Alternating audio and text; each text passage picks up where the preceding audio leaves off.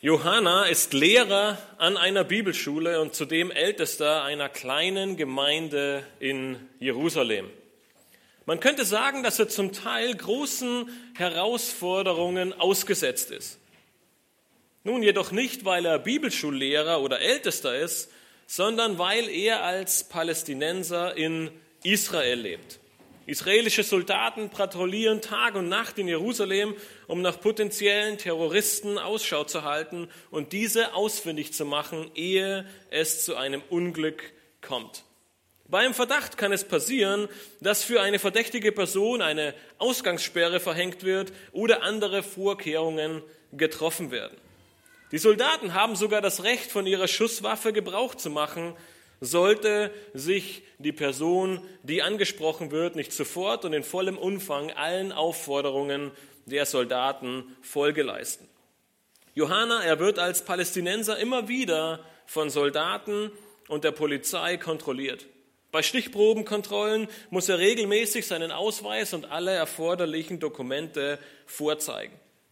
Teilweise, sagt er, wurde er dabei stundenlang festgehalten, ehe alle Dokumente geprüft und bestätigt wurden.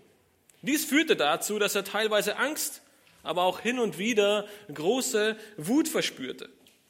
Er versuchte es immer wieder, aber er scheiterte regelmäßig daran, diese Soldaten tatsächlich zu lieben. Wir sind mittlerweile in Kapitel 4 des ersten Johannesbriefs angekommen und haben letzten Sonntag davon gehört, dass Johannes die Gläubigen aufruft, die Geister zu prüfen. Nicht alles, was unter dem Deckmantel des christlichen Glaubens gesagt wird, ist auch tatsächlich wahr. Ihr Lehrer trieben und treiben sich auch heute noch herum, die die Menschwerdung Jesu oder auch Jesus als den Sohn Gottes ablehnten und in Frage stellten. Direkt in diesem Kontext der Irrlehrer und ihrer zerstörerischen Aussagen spricht Johannes nun die Empfänger dieses Briefes ein letztes Mal mit Geliebte an. In dem Abschnitt, den wir heute betrachten wollen, zeigt der Apostel ein weiteres Mal eine Eigenschaft auf, die uns als Gläubige beeinflussen sollte. Eine Eigenschaft, die uns in den letzten Monaten im ersten Johannesbrief schon einige Male über den Weg gelaufen ist, nämlich die Liebe Gottes. Johannes wirft in gewisser Weise in diesem Abschnitt eine Frage auf und so habe ich auch die heutige Predigt überschrieben, die Frage, sie lautet, warum sollst du deine Geschwister lieben? Warum ist es notwendig und welches Ziel verfolgt es? Warum ist es notwendig, dass wir uns gegenseitig, dass wir einander lieben? Lass uns gemeinsam den heutigen Abschnitt in 1. Johannes 4 lesen, und zwar die Verse 7 bis 21. Johannes schreibt, Geliebte, lasst uns einander lieben. Denn die Liebe ist aus Gott und jeder, der liebt, ist aus Gott geboren und erkennt Gott. Wer nicht liebt, der hat Gott nicht erkannt, denn Gott ist Liebe. Daran ist die Liebe Gottes zu uns offenbart worden, dass Gott seinen eingeborenen Sohn in die Welt gesandt hat, damit wir durch ihn leben sollen. Darin besteht die Liebe. Nicht, dass wir Gott geliebt haben, sondern dass er uns geliebt hat, als er seinen Sohn gesandt hat, als Sühnopfer für unsere Sünden. Geliebte, wenn Gott uns so geliebt hat, so sind wir es schuldig, einander zu lieben. Niemand hat Gott jemals gesehen. Wenn wir einander lieben, so bleibt Gott in uns und seine Liebe ist in uns vollkommen geworden. Daran erkennen wir, dass wir in ihm bleiben und er in uns ist, dass er uns von seinem Geist gegeben hat. Und wir haben gesehen und bezeugen, dass der Vater den Sohn gesandt hat als Retter der Welt. Wer nun bekennt, dass Jesus der Sohn Gottes ist, in dem bleibt Gott und er in Gott. Und wir haben die Liebe erkannt und geglaubt, die Gott zu uns hat. Gott ist Liebe und wer in der Liebe bleibt, der bleibt in Gott und Gott in ihm. Darin ist die Liebe bei uns vollkommen geworden, dass wir Freimütigkeit haben am Tag des Gerichts, denn gleich wie er ist, so sind auch wir in dieser Welt. Furcht ist nicht in der Liebe, sondern die vollkommene Liebe treibt die Furcht aus. Denn die Furcht hat mit Strafe zu tun. Wer sich nun fürchtet, ist nicht vollkommen geworden in der Liebe. Wir lieben ihn, weil er uns zuerst geliebt hat. Wenn jemand sagt, ich liebe Gott und hasst doch seinen Bruder, so ist er ein Lügner. Denn wer seinen Bruder nicht liebt, den er sieht, wie kann der Gott lieben, den er nicht sieht? Und dieses Gebot haben wir von ihm, dass wer Gott liebt, auch seinen Bruder lieben soll.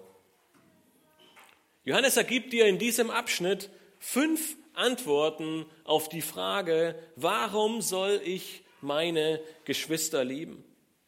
Nun, diese fünf Antworten sollen jeden einzelnen von uns, sollen dir und sollen uns als Gemeinde helfen zu verstehen, warum Geschwisterliebe so wichtig ist.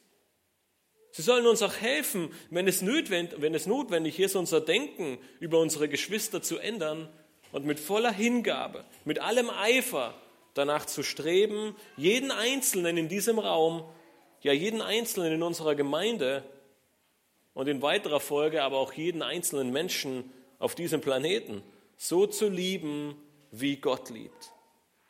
Nun lasst uns mit den Versen 7 und 8 beginnen und uns die erste Antwort auf die Frage, warum sollst du deine Geschwister lieben, ansehen. Und sie lautet, weil Gott Liebe ist. Du sollst deine Geschwister lieben, weil Gott Liebe ist. In Vers 7 schreibt Johannes, Geliebte, lasst uns einander lieben, denn die Liebe ist aus Gott und jeder, der liebt, ist aus Gott geboren und er kennt Gott. Mit diesem Wort Geliebte, das uns schon mehrmals im ersten Johannesbrief untergekommen ist, richtet sich Johannes wieder an alle Gläubigen, an seine geliebten Kinder. Und er benutzt dabei ein Wortspiel, in dem er die Geliebten und das Lieben in Verbindung bringt. Er sagt, Geliebte, lasst uns lieben. Johannes ergibt hier den Gläubigen, den Empfängern des Briefes und damit auch uns einen Befehl zur Liebe. Nun, und wir alle wissen, dass ein Befehl in der Liebe immer da, ein Befehl in der Bibel immer damit einhergeht, dass wir diesen Befehl als Gläubige auch umsetzen können. Gott ergibt den Gläubigen, er gibt den Menschen keine Befehle, die sie nicht tun können. Aber wie ist es möglich, so zu lieben? Nun, die Antwort gibt uns Johannes gleich im zweiten Teil dieses Verses. Er sagt, denn die Liebe ist aus Gott. Es ist nicht deine Liebe, die du herauskramen musst. Es ist nicht deine Liebe, die du produzieren oder erzwingen musst. Die Liebe, sie kommt von Gott. Mit dieser Liebe, die von Gott kommt, sollst du deine Geschwister lieben. Auch wenn sie deine Liebe vielleicht nicht erwidern. Auch wenn es vielleicht anders ist, die Beziehung und die Freundschaft anders ist, als du sie dir vielleicht vorstellst. Aber einmal mehr lässt uns Gott nicht im Regen stehen. Er gibt uns keine Aufforderung, keinen Befehl und schickt uns in die Wüste und sagt, Sieh zu, wie du es schaffst. Gott ergibt den Befehl, dass du, dass wir lieben sollen, aber gibt uns gleichzeitig im Vers 7 drei wichtige Hinweise zu dieser Liebe und wie wir diese Liebe hervorbringen können. Nun, den ersten Hinweis und vielleicht auch den wichtigsten, den haben wir gerade gesehen. Die Frage nach dem Wie beantwortet Gott, indem die Liebe aus ihm kommt. Er ist die Quelle der Liebe. Er ist derjenige, aus dem die Liebe hervorkommt. Die Liebe, die du deinen Geschwistern entgegenbringen sollst, sie kommt nicht aus dir, du musst sie nicht produzieren, sondern sie kommt von Gott. Er ist die Quelle deiner Liebe. Und das ist die große Hoffnung, die wir gleich zu Beginn in diesem Abschnitt sehen. Es ist nicht meine Liebe, wo es mir so schwer fällt, manchmal jemand anderen zu lieben. Es ist nicht mein Verdienst, wo ich immer wieder sehe, dass ich daran scheitere. Es ist nicht mein Gefühl oder eine Emotion, die ich hervorbringen muss, sondern Gott schenkt dir diese Liebe. Er ist die Quelle der Liebe. Den zweiten Hinweis, den uns Johannes hier in, dem Vers, in den Versen gibt, ist, du sollst lieben, weil diese Liebe deine geistliche Herkunft widerspiegelt. Schau nochmal in den zweiten Teil von Vers 7. Dort sagt er, jeder, der liebt, ist aus Gott geboren. Mit anderen Worten sagt er, als Gläubige haben wir gar keine andere Wahl. Unsere geistliche Herkunft, sie zwingt uns förmlich dazu, unsere Geschwister zu lieben. Johannes sagt, wenn du aus Gott geboren bist, dann liebst du. Oder andersrum gesagt, deine Liebe zu deinen Brüdern und Schwestern in der Gemeinde, sie zeigt auf, dass du aus Gott geboren bist. Es ist damit auch eine Zusicherung deiner Errettung. Darauf kommen wir etwas später noch mehr zu sprechen. Den dritten Hinweis, den uns Johannes hier gibt, ist die Erkenntnis Gottes. Dieser dritte Hinweis, er ist sehr eng mit dem zweiten Hinweis verbunden. Johannes sagt, wenn du liebst, dann bist du nicht nur aus Gott geboren, sondern du hast ihn auch wirklich erkannt. Du hast erkannt, dass Gott Liebe ist. Und weil du aus ihm geboren bist, kannst du gar nicht anders, als dich dieser Quelle zu bedienen und zu lieben. Vers 7 macht uns deutlich, dass eine Gemeinschaft mit Gott eine Liebe mit und zueinander einschließt. Wir können diese beiden Dinge nicht voneinander trennen. Wir können nicht sagen, ich habe Gemeinschaft mit Gott, aber ich hasse meine Geschwister. Das ist das, was wir am Ende dieses Abschnittes zum Schluss der Predigt sehen werden. Und genau dies zeigt Johannes mit dem Kontrast in Vers 8 auf. Er sagt, wer nicht liebt, der hat Gott nicht erkannt, denn Gott ist Liebe.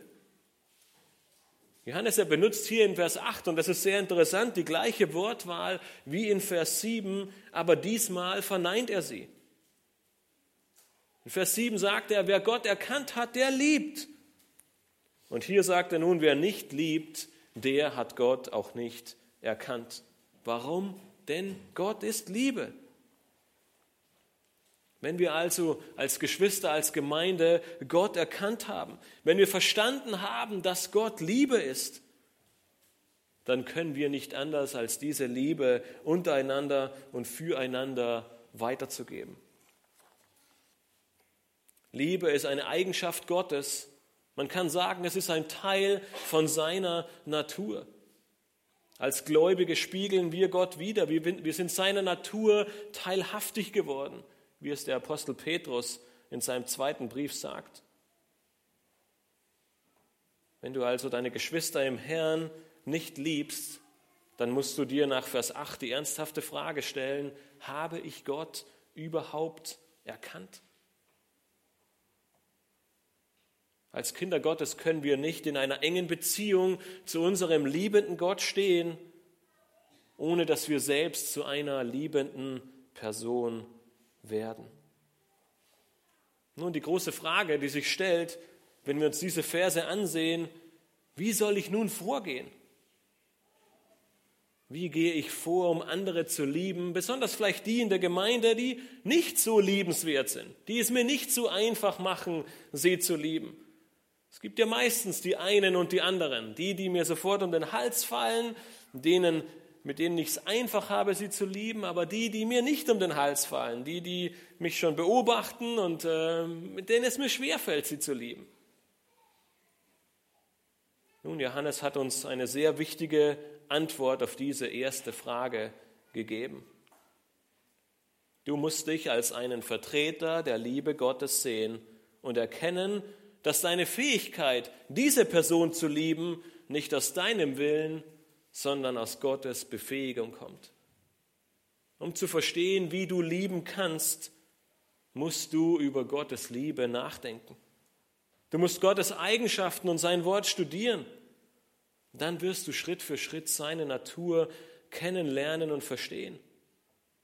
Denn nur wenn du wirklich verstehst, wie sehr Gott dich geliebt hat, wie unglaublich groß seine Liebe zu dir und zu jedem anderen Menschen ist, dann kannst du diese Liebe auch ausleben und weitergeben.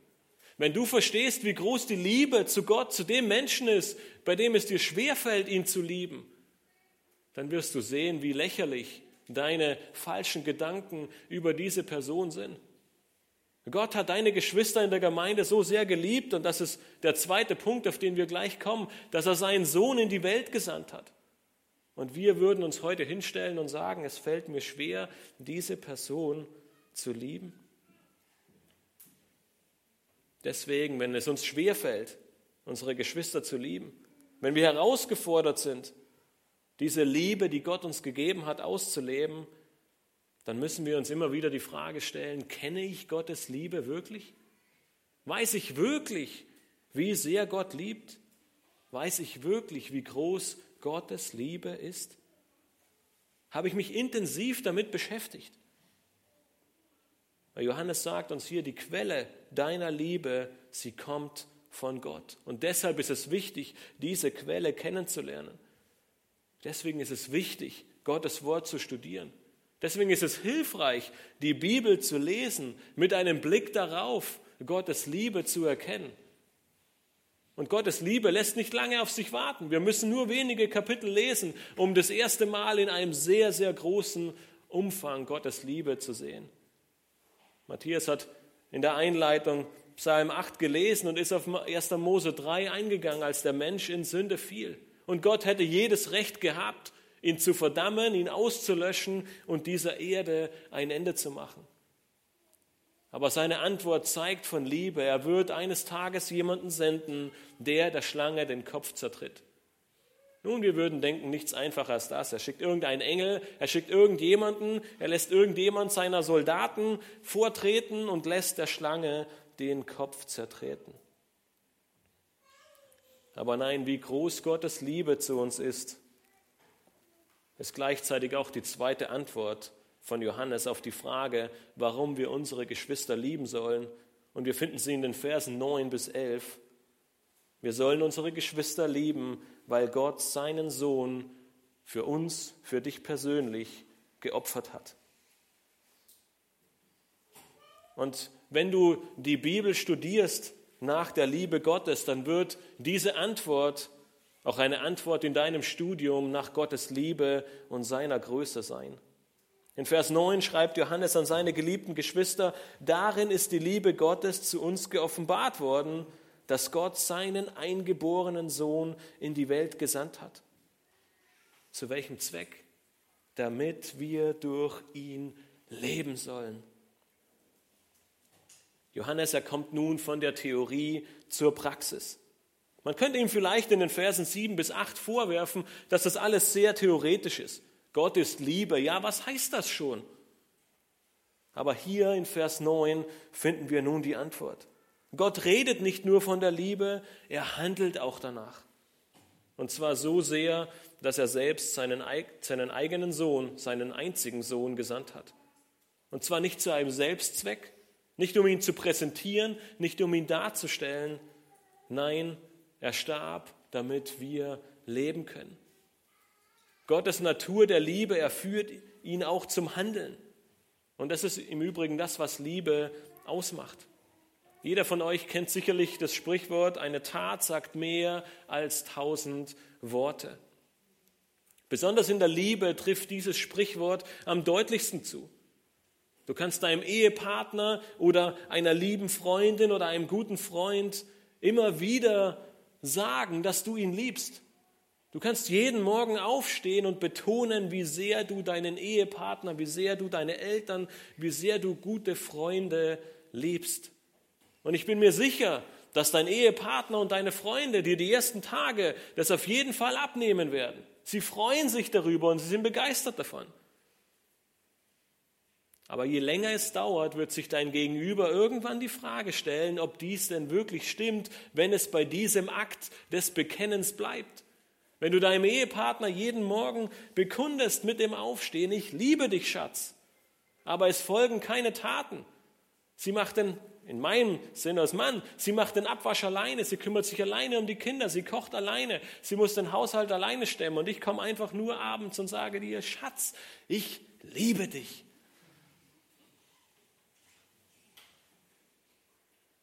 Hier zeigt uns Gott in Vers 9, was es bedeutet, wirklich zu lieben. Ja, es ist ein Bekenntnis auf jeden Fall und es ist gut, unseren Freunden und Geschwistern in der Gemeinde und unserem Ehepartner zu sagen, dass wir ihn lieben. Aber wenn es wahre Liebe ist, dann folgen Taten. Und genau so ist es bei Gott. Er ist Liebe und er zeigt der ganzen Menschheit, was es bedeutet, dass Gott Liebe ist, indem er seinen einzigen Sohn gab. Das Offenbarwerden der Liebe in Vers 9 deutet darauf hin, dass sie von Menschen erlebt, dass sie von Menschen gesehen werden kann. Es ist nicht nur eine theoretische oder philosophische Liebe, sondern sie wird ganz praktisch, sie ist messbar, sie ist erkennbar. Diese Wahrheit, sie wird von Paulus in Römer 5, Vers 8 bekräftigt, wenn er schreibt, Gott aber beweist seine Liebe zu uns dadurch, dass Christus für uns gestorben ist, als wir noch Sünder waren. Christus, er starb für uns, aber nicht, weil Gott seine Liebe zeigen wollte oder er diesen Weg wählte, um sein Ziel zu erreichen. Vielmehr war das Sterben Christi für uns die Antwort und der Ausdruck der Liebe Gottes. Sie wurde ganz praktisch uns vor Augen geführt. Gab es einen anderen Weg, die Menschheit zu retten? Nein. Konnte die Sünde auf irgendeine andere Art und Weise beseitigt werden? Nein. Gott liebt seine Schöpfung so sehr, dass er bereit war, seinen eigenen Sohn für sie zu geben, damit sie leben kann. Durch diesen Akt der Liebe Gottes und durch den Gehorsam Jesu bis zum Tod dürfen wir leben, dürfen wir heute hier sitzen und Gott anbeten, dürfen wir heute hier sein und aus voller Überzeugung singen und ihn anbeten und ihm dafür danken. Gott ersandte seinen eingeborenen Sohn, um zu sterben. Nun nur ganz nebenbei, wir haben nicht die Zeit, uns damit intensiver zu beschäftigen, aber eingeboren bedeutet nicht, dass er geboren wurde, dass er das erste Lebewesen war, das gezeugt wurde, sondern dieses Wort, was wir im Deutschen so gut wie nie benutzen, hat die Bedeutung von etwas Einzigartigem, von etwas von herausragender Stellung. Das Wort eingeboren bedeutet hier nichts anderes, als dass Jesus Christus Gottes Sohn ist und damit Gott selbst. Kann es eine größere Liebe geben, dass Gott selbst für sich, für seine eigene Schöpfung, die es einfach nur verbockt hat, die einfach nur ihren eigenen Weg gehen wollte, in diese Welt kommt, um für sie zu sterben? In Vers 10 sehen wir nun, warum er seinen Sohn gesandt hat, und dies macht die Liebe Gottes nur noch größer. Er sagt, darin besteht die Liebe, nicht, dass wir Gott geliebt haben, sondern dass er uns geliebt hat und seinen Sohn gesandt hat als Sühnopfer für unsere Sünden. Nun, nicht wir waren es durch unsere Liebe, warum Christus in diese Welt kam. Wir haben ihn nicht geliebt, ganz im Gegenteil. In Römer 5 haben wir gerade gelesen, dass Christus kam, als wir noch Sünder waren. Seine Liebe, sie zeigt uns auf, dass er kam, um uns zu retten, obwohl wir Gott hassten. Das ist die Liebe Gottes.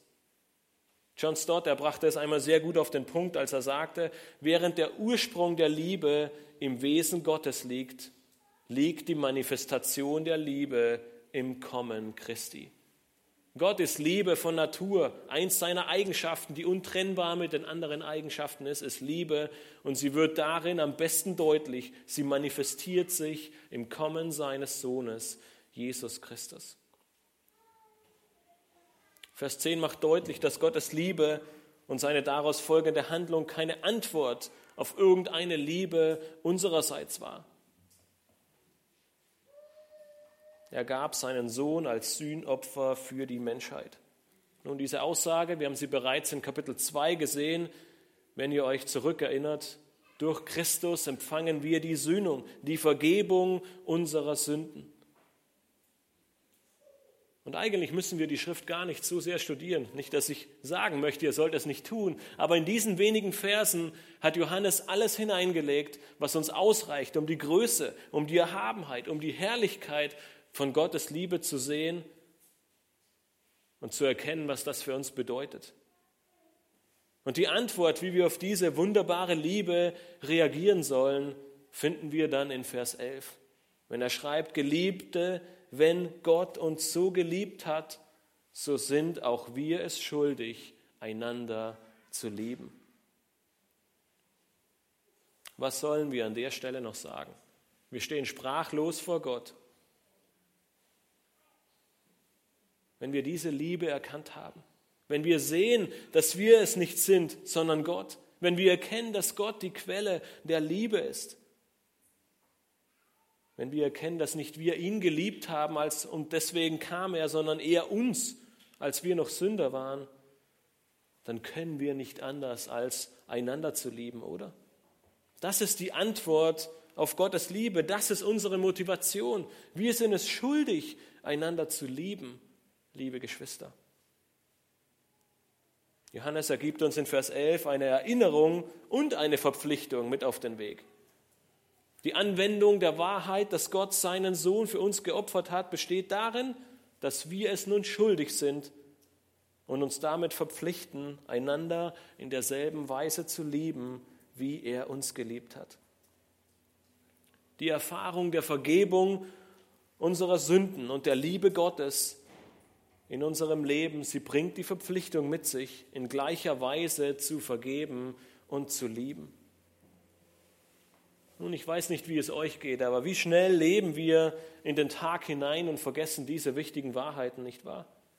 Wie schnell ist uns diese Wahrheit über Gottes Liebe und die Sendung seines Sohnes zur Gewohnheit geworden? 15 oder 15 oder mehr Jahre sind wir im Glauben und wir nehmen es, wir nehmen es als gegeben hin. Gott liebt mich, ich weiß das. Er gab seinen Sohn für mich. Es ist das Normalste der Welt geworden. Da kommt diese Wahrheit in Johannes 4, 1. Johannes 4 nur recht, dass wir uns wieder darüber Gedanken machen, dass er mich liebte, als ich ihn hasste. Wir müssen uns immer wieder täglich vor Augen führen und uns bewusst machen, dass Gott Liebe ist und vor allem, was es ihn gekostet hat, diese Liebe zu manifestieren. Und dann werden wir uns wahrscheinlich nicht mehr die Frage stellen, warum muss ich Bruder oder Schwester XY wirklich lieben? Sondern wir werden uns aufmachen, um sie zu lieben, weil wir erkannt haben, wie groß die Liebe Gottes in unserem Leben ist. Wie lächerlich wäre es, Schwester X oder Y nicht zu lieben, weil es mir nicht in den Kram passt, weil sie nicht die gleichen Interessen hat wie ich, weil sie nicht genau so nett und freundlich ist wie ich, weil sie vielleicht andere Vorlieben hat wie ich. Wir sollen unsere Geschwister lieben, weil Gott seinen Sohn für uns geopfert hat. Nun, vielleicht denkst du dir jetzt, diese beiden Antworten reichen eigentlich schon völlig aus. Was äh, schreibt Johannes noch? Äh, viele, viele Verse weiter. Ich habe es verstanden. Gott hat mich überführt. Ich bin mir im Klaren darüber, was Gottes Liebe ist, wie groß Gottes Liebe ist. Und wenn ich verstehe, dass sie so groß ist, dass er seinen Sohn für mich gegeben hat, dann bin ich es schuldig, auch meine Mitmenschen zu lieben. Aber Johannes, er hat noch drei weitere wunderbare Antworten für uns parat. Und die nächste finden wir in den Versen 12 bis 16. Und sie lautet, du sollst deine Geschwister lieben, weil Liebe ein Zeugnis für deine Errettung ist. Nun, wenn ihr euch an letzten Sonntag zurückerinnert, wo Matthias über die Unterscheidung der Geister und die falschen Lehrer und ihre, ihre Lehren gepredigt hat, dann sehen wir hier in den folgenden Versen einen starken Kontrast zu den Versen 1 bis 6 in Kapitel 4. Während die Irrlehrer ihr Leben in vollen Zügen genossen, während sie Christus verleugneten und während sie den Menschen einredeten, dass sie eine höhere Erkenntnis brauchen oder dass es Christus gar nie gab oder dass er nicht im Fleisch kam oder dass er nicht Gottes Sohn ist, sollen wir Gläubige anders sein. Johannes fährt in Vers 12 fort und schreibt, niemand hat Gott jemals gesehen. Wenn wir einander lieben, so bleibt Gott in uns und seine Liebe ist in uns vollkommen geworden. Nun, mit diesen ersten Versen in Vers 12 wird der ein oder andere von euch vielleicht an 2. Mose 33 erinnert. Mose erbittet Gott darum, dass er ihn sehen darf. Die meisten von euch kennen diese Geschichte sicherlich. Doch Gott sagt Mose das Gleiche, was uns Johannes hier deutlich macht. Noch nie hat ein Mensch Gott von Angesicht zu Angesicht gesehen. Aber Gott ist gnädig mit ihm und er schickt ihn in eine tiefe Höhle. Und als Mose ganz am letzten Ende angekommen ist, läuft Gott am Eingang der Höhle vorbei. Diese ganze Höhle, sie wird hell erleuchtet. Und Mose hat die Möglichkeit, von hinten Gott hinterher zu sehen. In 2. Mose 33, aber auch hier wird deutlich, selbst wenn nie jemand Gott von Angesicht zu Angesicht gesehen hat, er ist dennoch da. Das Neue Testament und allen voran die Aussagen Jesu machen dann später deutlich, dass Gott sogar noch einen Schritt weiter geht. Und er sagt, dass wir durch Christus die Möglichkeit bekommen haben, den Vater zu sehen. Mehrmals wiederholt Jesu die Aussage, wenn ihr mich seht, dann seht ihr den Vater. Auch wenn wir Gott nie von Angesicht zu Angesicht gesehen haben, so wissen wir, er ist da. Er lebt. Er ist der Schöpfer dieser Welt, der Schöpfer des ganzen Universums. Er hat sich in seinem Wort offenbart. Und so gibt uns Johannes hier eine große Hoffnung und Zuversicht in Vers 12. Er sagt nämlich, obwohl wir ihn nie gesehen haben, aber wenn wir lieben, dann bleibt Gott in uns. Als Gläubige ist uns eine direkte Sicht auf Gott verwehrt. Aber Johannes macht in Vers 12 deutlich, dass die Begegnung mit Gott, die uns eines Tages verheißen ist, schon hier und jetzt stattfindet, indem wir einander lieben. Wir können Gottes Beziehung, wir können die Einheit mit Gott gewiss sein, wenn wir einander lieben. Er sagt, wenn wir einander lieben, bleibt Gott in uns. Mit anderen Worten heißt das, dass unsere Errettung Auswirkungen hat. Während die Irrlehrer in den Versen 1 bis 6 ihr Leben lebten, während sie es in vollen Zügen genossen, macht Johannes deutlich, dass unsere Wiedergeburt nicht einfach nur ein besonderer Moment in unserem Leben ist. Nein, er sagt, mit der Wiedergeburt sind wir eine neue Schöpfung. Gott hat ein neues Herz in unser Inneres gepflanzt. Er hat seinen Sohn für dich geopfert und deshalb leben wir nicht weiter wie früher. Wir hassen nicht unsere Geschwister. Wir sehen nicht mehr nur auf uns selbst. Die Welt, sie dreht sich nicht mehr nur um uns, sondern wir schauen auf Christus. Wir folgen ihm nach. Wir geben unser Leben für ihn hin. Er ist nun der Herr, unser Leben. Gottes Geist lebt in uns. Genau das ist es, womit Johannes in Vers 13 fortfährt. Er sagt, daran erkennen wir, dass wir in ihm bleiben und er in uns, dass er uns von seinem Geist gegeben hat. Und das ist einer der größten Hoffnungen, die wir haben dürfen. Und Johannes, er tut es mehrmals in seinem Brief. Wenn wir den ersten Johannesbrief lesen, dann gewinnen wir manchmal den Eindruck, niemand von uns ist errettet. Niemand erfüllt all diese Vorgaben. Niemand hat all diese Merkmale eines Gläubigen. Und Johannes ergibt ihnen immer wieder die große Hoffnung, dass sie trotzdem Kinder Gottes sind. Ja, wir können lieben oder nicht. Ja, wir lieben leider nicht immer so, wie wir es sollten.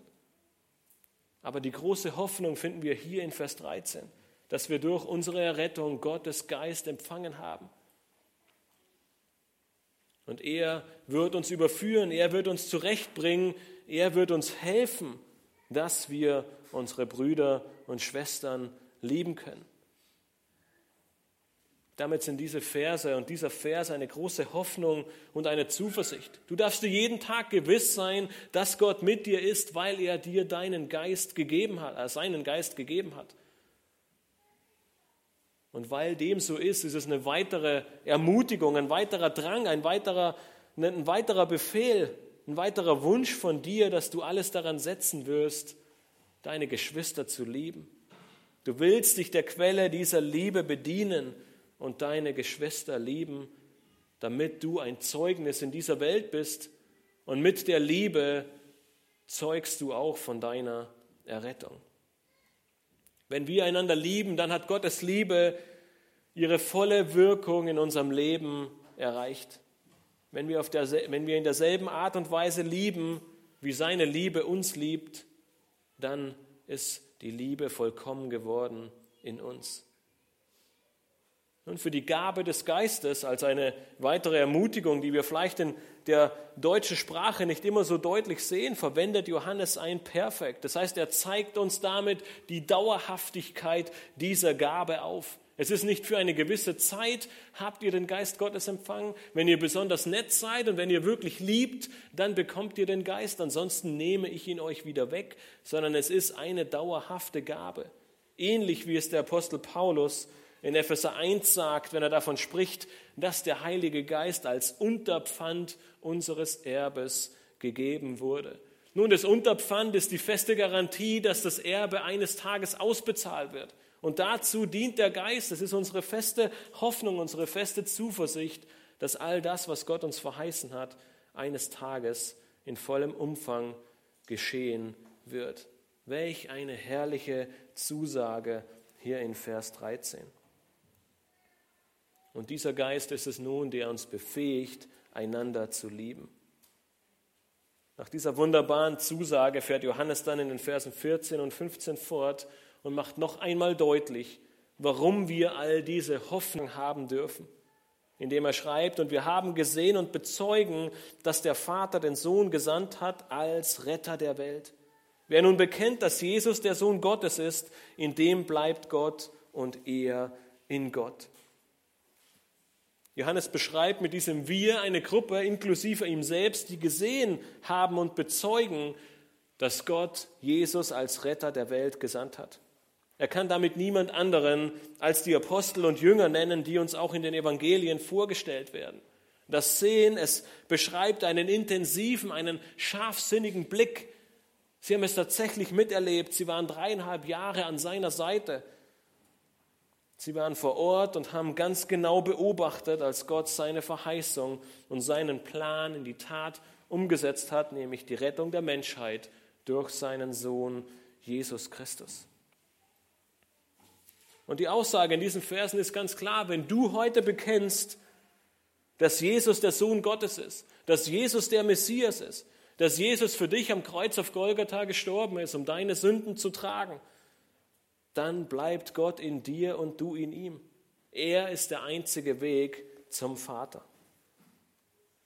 In Johannes 6, Vers 28 bis 29 fragt die ungläubige Menge Jesus, was sollen wir tun, damit wir die Werke Gottes wirken? Und mit einer kurzen und knappen Antwort macht ihnen Jesus deutlich, dass sie nur eines tun konnten, um das ewige Leben zu empfangen. Und die Antwort ist, das ist das Werk Gottes, dass ihr an den glaubt, den er gesandt hat. Dieses Bekenntnis, es ist also nicht eine bloße Handlung, es ist eine Überzeugung, die wir haben müssen, die uns rettet. Und das Resultat dieses Bekenntnisses, das Resultat dieser Überzeugung, dass Jesus der Sohn Gottes ist, finden wir dann in Vers 16. Und wir haben die Liebe erkannt und geglaubt, die Gott zu uns hat. Gott ist Liebe und wer in der Liebe bleibt, der bleibt in Gott und Gott in ihm. Du glaubst daran, dass Jesus Gottes Sohn ist. Du hältst fest daran und damit bleibst du in der Liebe, weil Gott Liebe ist. Das Resultat, das ist eine persönliche Beziehung zu Gott. Wenn du erkannt hast, wenn du es glaubst, dann bist du und dann bleibt dir nichts anderes übrig, als zu lieben. Er bringt dieses Erkennen und Glauben in eine untrennbare Verbindung. Er sagt, wenn du erkennst, dann glaubst du. Wenn du erkannt hast und glaubst,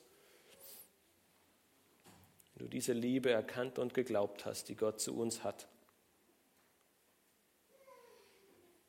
So wie wir in 1. Petrus 1 lesen, dass Gott heilig ist und damit auch wir heilig sein sollen, so sagt uns Johannes hier, liebt Gott, weil Gott ist Liebe. So sehr Gott heilig ist und wir heilig sein sollen, so sehr ist Gott Liebe und deswegen sollen auch wir Liebe sein. Liebende Gläubige, es ist ein Beweis für eine Beziehung zu Gott. Die Liebe zu deinen Geschwistern ist damit ein deutliches und leuchtendes Zeugnis für deine Errettung und für deine enge Beziehung zu Gott. Francis Schäfer schrieb in einem seiner Bücher, wir können nicht erwarten, dass die Welt glaubt, dass der Vater den Sohn gesandt hat.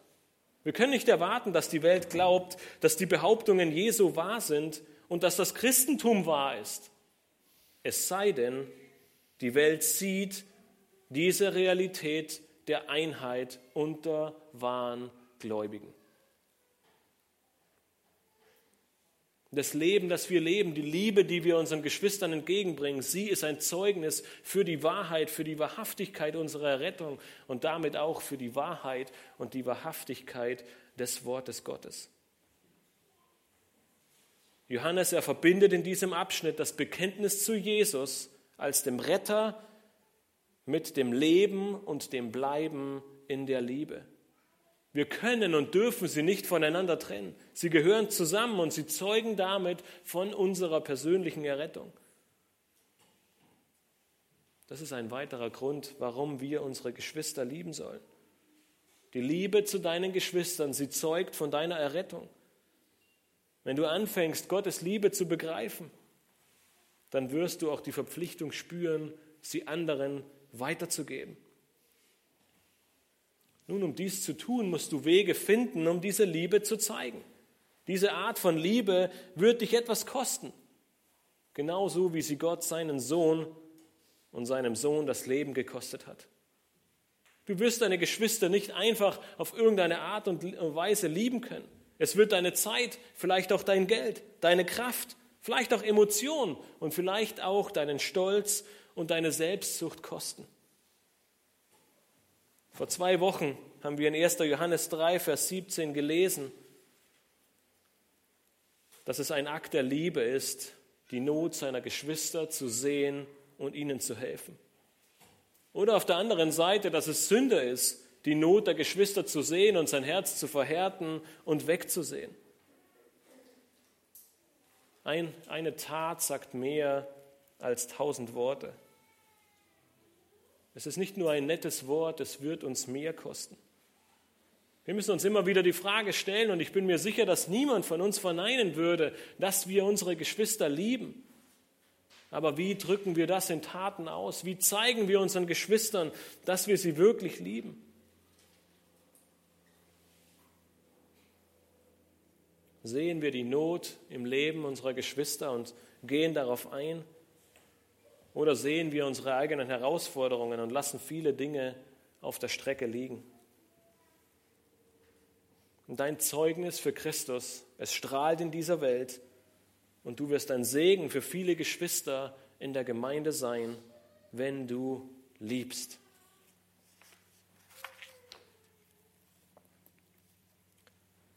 Aber wenn du deine Geschwister liebst, dann wirst du nicht nur ein Zeugnis sein, beziehungsweise die Liebe, sie zeugt von deiner Errettung. Die Liebe zu deinen Geschwistern, sie darf auch eine Zusicherung für dich selbst sein in Bezug auf deine Errettung. Das ist die vierte Wahrheit, die uns Johannes hier in diesem Abschnitt gibt. Er sagt, du sollst deine Geschwister lieben, weil Liebe dir Heilsgewissheit schenkt. Johannes beginnt in Vers 17 mit einem Darin und bezieht sich damit auf das gerade eben Gesagte. Er schreibt, darin ist die Liebe bei uns vollkommen geworden, dass wir Freimütigkeit haben am Tag des Gerichts, denn gleich wie er ist, so sind auch wir in dieser Welt. Gottes Liebe, sie zeigt sich darin, dass du ohne Sorge und voller Hoffnung auf den Tag des Gerichts blicken kannst. Mit Zuversicht kannst du diesem Tag entgegengehen, weil du keinen Schuldspruch zu befürchten hast. Jesus Christus, er hat für deine Schuld bezahlt, er hat deinen Schuldschein übernommen. Wenn du dich also dieser Liebe bedienst und sie weitergibst und auslebst, dann wird sie dich Tag für Tag an die wunderbare Liebe Gottes erinnern und dir eine feste Hoffnung geben. Du bist errettet durch das Blut Jesu und du kannst mit Freimütigkeit auf den Tag des Gerichts entgegensehen. Du brauchst keine Furcht und keine Angst zu haben. Genau das ist es, was uns Johannes im nächsten Vers, in Vers 18, verdeutlicht. Wenn er schreibt, Furcht, ist nicht in der Liebe, sondern die vollkommene Liebe treibt die Furcht aus, denn die Furcht hat mit Strafe zu tun. Wer sich nun fürchtet, ist nicht vollkommen geworden in der Liebe. Nun, in diesem Kontext beinhaltet Furcht eine Erwartung einer zukünftigen Strafe. Die gibt es aber für den Gläubigen nicht. Warum? Aufgrund von Gottes Liebe. Deshalb treibt die Liebe auch die Furcht aus. Wenn du die Liebe Gottes vollständig verstanden hast und sie damit dein Leben beeinflusst, dann wird sie dich auch radikal verändern. Diese veränderte Sicht, sie ruft ein Vertrauen in dir hervor. Ein Vertrauen, das es dir ermöglichen wird, in der Liebe Gottes zu leben und nicht in der Angst. Solltest du als Gläubiger immer noch Gottes Strafe fürchten oder Angst vor dem Tag des Gerichts haben, dann mangelt es dir am Verständnis von Gottes Liebe. Denn diese Liebe und die Liebe, die du an deinen Nächsten weitergibst, sie werden dir Gewissheit schenken. Die vollkommene Liebe treibt die Furcht aus. Deshalb können und sollen wir lieben, auf dem Basis und der Fundament von Vers 19, der nun folgt, wenn Johannes schreibt, wir lieben, weil er uns zuerst geliebt hat. Das Wort ihn, welches die Schlachterübersetzung einfügt, finden wir in den meisten griechischen Übersetzungen nicht. Die Elberfelder Übersetzung bringt es damit besser auf den Punkt, wenn sie nur davon schrieb, wenn sie nur schreibt, wir lieben und nicht wir lieben ihn. Es geht nicht nur um die Liebe Gottes, natürlich steht diese immer an erster Stelle. Aber Johannes will hier deutlich machen, wir sollen alle lieben. Wir lieben Gott und wir lieben unsere Geschwister. Warum? Weil er uns zuerst geliebt hat. Diese Liebe, sie treibt die Furcht aus und diese Liebe, sie gibt dir damit Sicherheit, eine Zusicherung für deine Errettung und Freimut für den Tag des Gerichts. Nun, wie bereitest du dich auf den Tag vor, an dem du vor Jesus Christus stehen wirst? Wir haben schon in Kapitel 2, Vers 28 gesehen, und wir werden auch hier gewarnt, dass es einige Christen geben wird, die Angst und Scham erleben, wenn sie vor Jesus Christus stehen werden. Johannes sagt uns jedoch, wie wir diese Furcht und diese Scham vermeiden können. Sie besteht darin, dass wir Gottes Liebe erkennen, dass wir Gottes Liebe studieren, dass wir in der Gottes Liebe wachsen und dass wir damit Gottes Liebe ausleben. Wenn du dies tust, dann wirst du auch den beiden wichtigsten Geboten Folge leisten. Liebe Gott und liebe deinen Nächsten.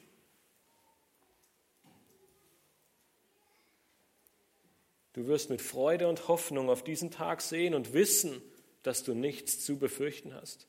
Du musst nicht mit einer Strafe rechnen sondern Christus wird dich aufnehmen und dir eine Wohnung zuteilen, die er für dich bereitet hat. Die große Frage ist also, wie kann ich das schaffen? Und wir finden all die Antworten in diesem Abschnitt. Wir müssen uns der Liebe Gottes bewusst werden, indem wir sein Wort studieren, indem wir die Zusagen und Verheißungen glauben, die er uns gibt und für unser Leben in Anspruch nehmen. Und in weiterer Folge, wenn wir dies erkannt haben, dann geben wir diese Liebe mit Freude weiter. Wir lassen uns in die Gemeinde einbeziehen. Wir dienen unseren Geschwistern. Wir helfen ihnen. Wir erkundigen uns, wie es ihnen ergeht. Wir beten für sie. Wir erkennen ihre Nöte und handeln danach. Wir lachen, aber wir weinen auch miteinander. Wir haben Gemeinschaft mit ihnen. Wir sind in ihren Häusern oder wir laden sie zu uns ein. Damit zeigen wir die Liebe, die uns widerfahren ist und geben diese Liebe an unsere Geschwister weiter. Und damit werden wir jegliche Angst verlieren, die uns lähmt, und wir werden mit Freimut und Zuversicht in die Zukunft sehen können. Die fünfte und letzte Antwort, die uns Johannes auf die Frage nach der Liebe vor Augen führt, hat Jesus selbst mehrmals gesagt oder gepredigt. Sie lautet, liebe deine Geschwister, weil Liebe ein Gebot Gottes ist. Zum Abschluss dieses Abschnitts schreibt Johannes in den Versen 20 und 21, wenn jemand sagt, ich liebe Gott und hasst doch seinen Bruder, so ist er ein Lügner. Denn wer seinen Bruder nicht liebt, den er sieht, wie kann er Gott lieben, den er nicht sieht? Und dieses Gebot haben wir von ihm, dass wer Gott liebt, auch seinen Bruder lieben soll. Wenn du einen Anspruch erhebst, nämlich Gott zu lieben, dann musst du diesem Anspruch auch Folge leisten. Ansonsten bist du ein Lügner. Das sind die Worte vom Apostel Johannes. Du kannst nicht vorgeben, Gott zu lieben und deinen Bruder zu hassen. Nun, und so schwer es uns fällt, diese Wahrheit zu akzeptieren, aber dieses Hassen ist mehr als eine bloße Emotion. Im Kontext dieses ganzen Abschnittes von Kapitel 3, Vers 17 bis hierher sehen wir, dass es auch eine Vernachlässigung ist, seinen Bruder zu hassen. Das Ignorieren von Nöten, das Unterlassen von einem Liebesbeweis, der notwendig wäre. Das heißt, der Hass ist weniger eine Emotion als vielmehr eine Tat oder eben eine notwendige, wohltätige Tat, die wir nicht getan haben. Und damit zeigen wir auch den Hass gegenüber unserem Nächsten.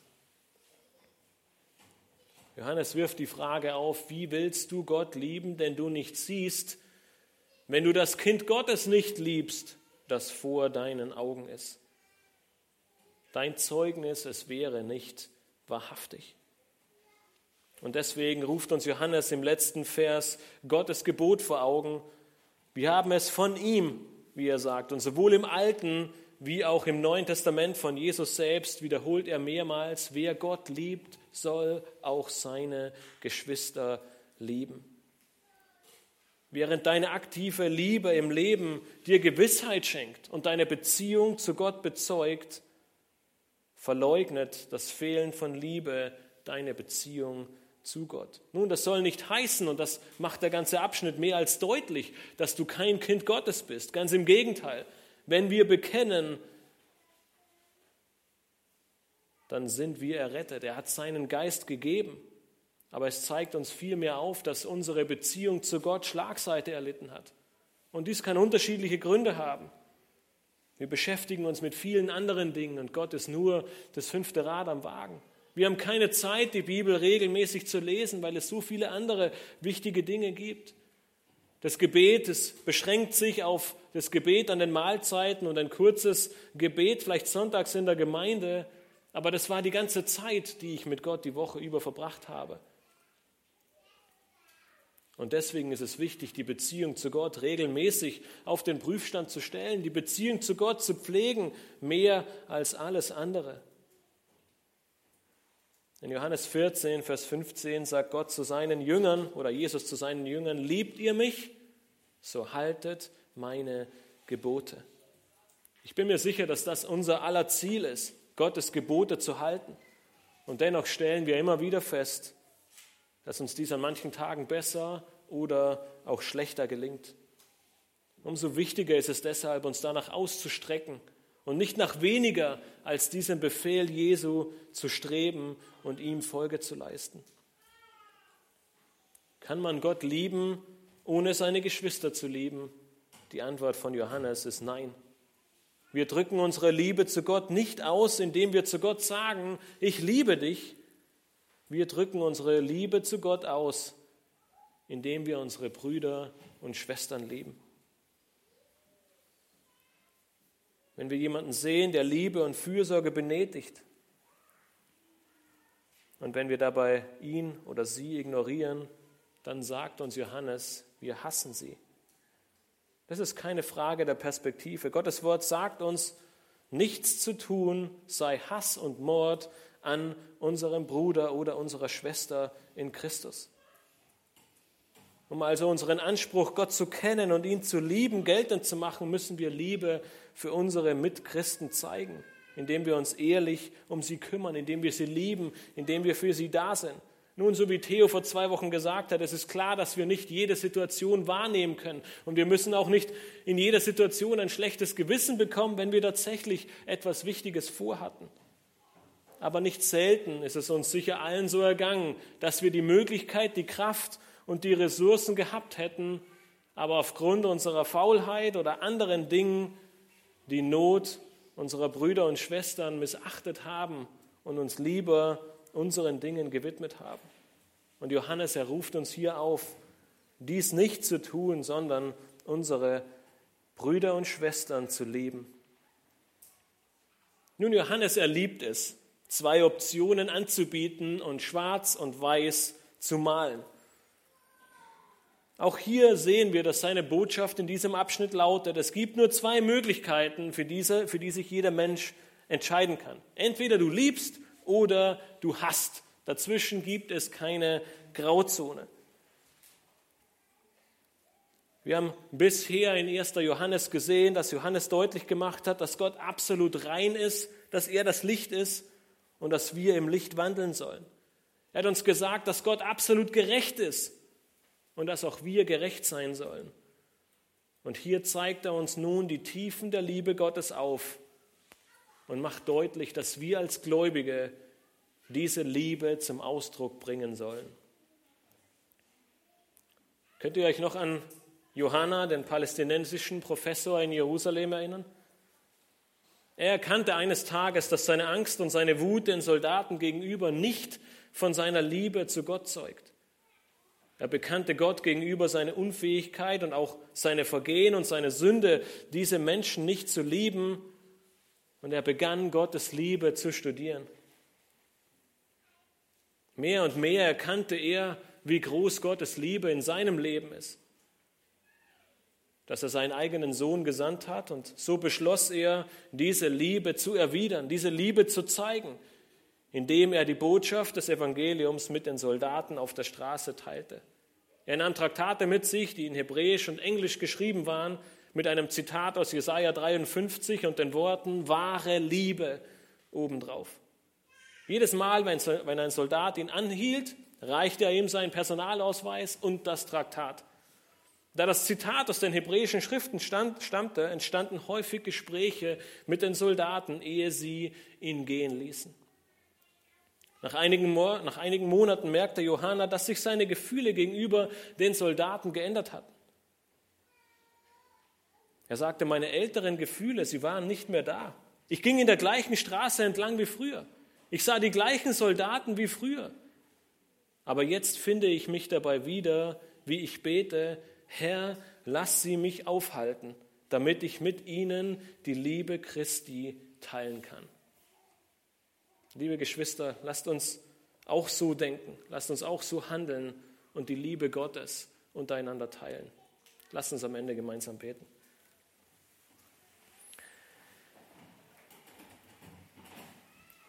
Himmlischer Vater, wir möchten dir von Herzen danken für diesen Abschnitt, der uns in gewisser Weise wachrittelt und uns unseren, aus unserem Alltag herausreißt, wo wir uns so daran gewöhnt haben, dass du Liebe bist, wo wir uns so daran gewöhnt haben, dass du deinen Sohn für uns geopfert hast, Herr. Wir möchten dich bitten, dass diese Verse uns einmal mehr ermutigen, dass wir diese große Hoffnung, diese große Zuversicht, diese große Freude, die wir in unserem Leben erleben durften, als du in unser Leben gekommen bist, Herr, als du uns errettet hast, als wir erkannt haben, dass du uns alle Schuld vergibst und wir eines Tages rein vor dir stehen dürfen.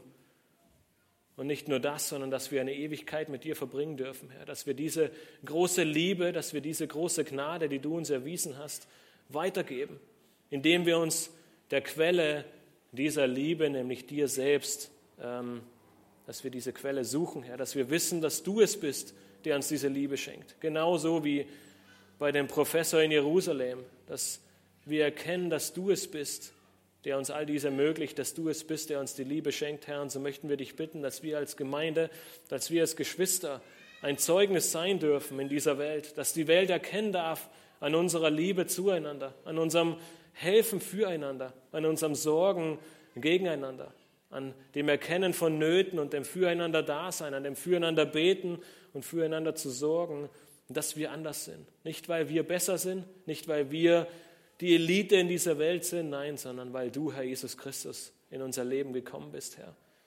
Wir möchten dich bitten, dass wir zu diesen Männern und Frauen wären, Herr, die wirklich von Herzen einander lieben, die füreinander da sind, die die Nöte erkennen und die die Gemeinde so ausleben, dass sie, dass all die Menschen um uns herum deine Liebe, deine Barmherzigkeit und deine Gnade erkennen, Herr. Zudem gibt es uns noch Sicherheit und Zusicherung für unsere Errettung, dass wir mit Freimütigkeit auf den Tag sehen dürfen, wo wir eines Tages vor dir stehen, Herr, und eingehen dürfen in deine Ewigkeit. Herr, wir möchten dich loben und preisen und dich bitten, dass wir deine Liebe leben. Amen.